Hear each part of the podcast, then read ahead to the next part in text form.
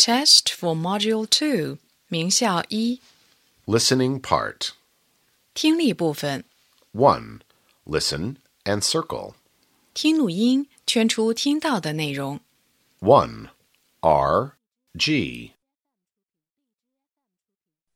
Two, D, B. 3. P, Q. Four, L, T. 5. U, W.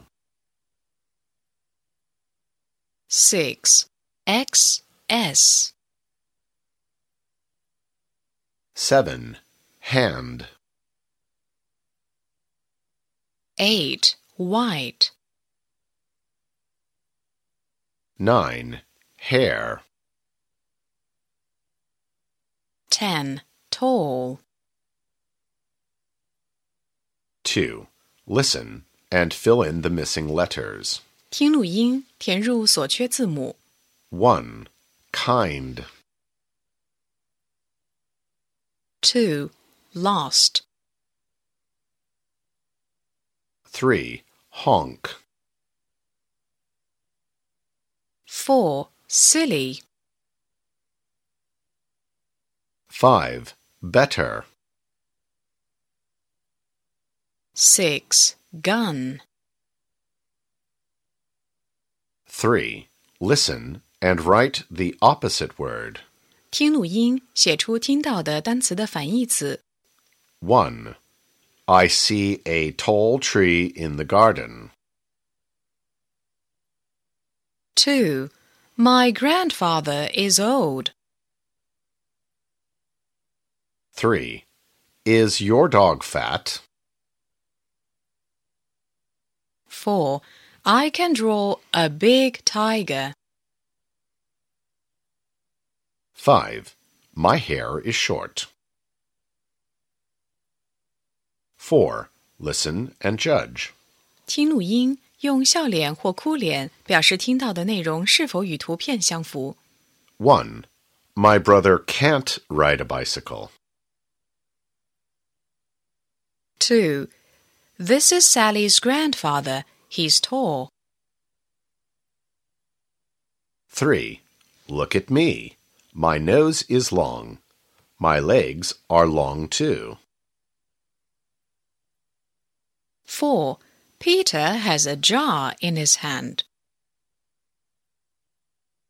5. Listen and tick. 听录音，在相应的句子后面打勾。 1. Can you dance? No, I can't. 2. How is she? She's fine. 3. My father is thin and tall. Four, Your eyes are big. 5. I can't read, but I can ride. 6. Listen and do T or F. 听短文判断，对的用 T 表示，错的用 F 表示。 I'm Monkey King. I'm brown and thin. I'm not very tall. My eyes are big and round. They can shine like lights. My mouth is big too, but I don't like eating. My head is not big, but it's clever. I can jump and fly, but I can't read or write. I'm naughty, but I like helping others. Do you like me? I'm Monkey King. I'm brown and thin. I'm not very tall.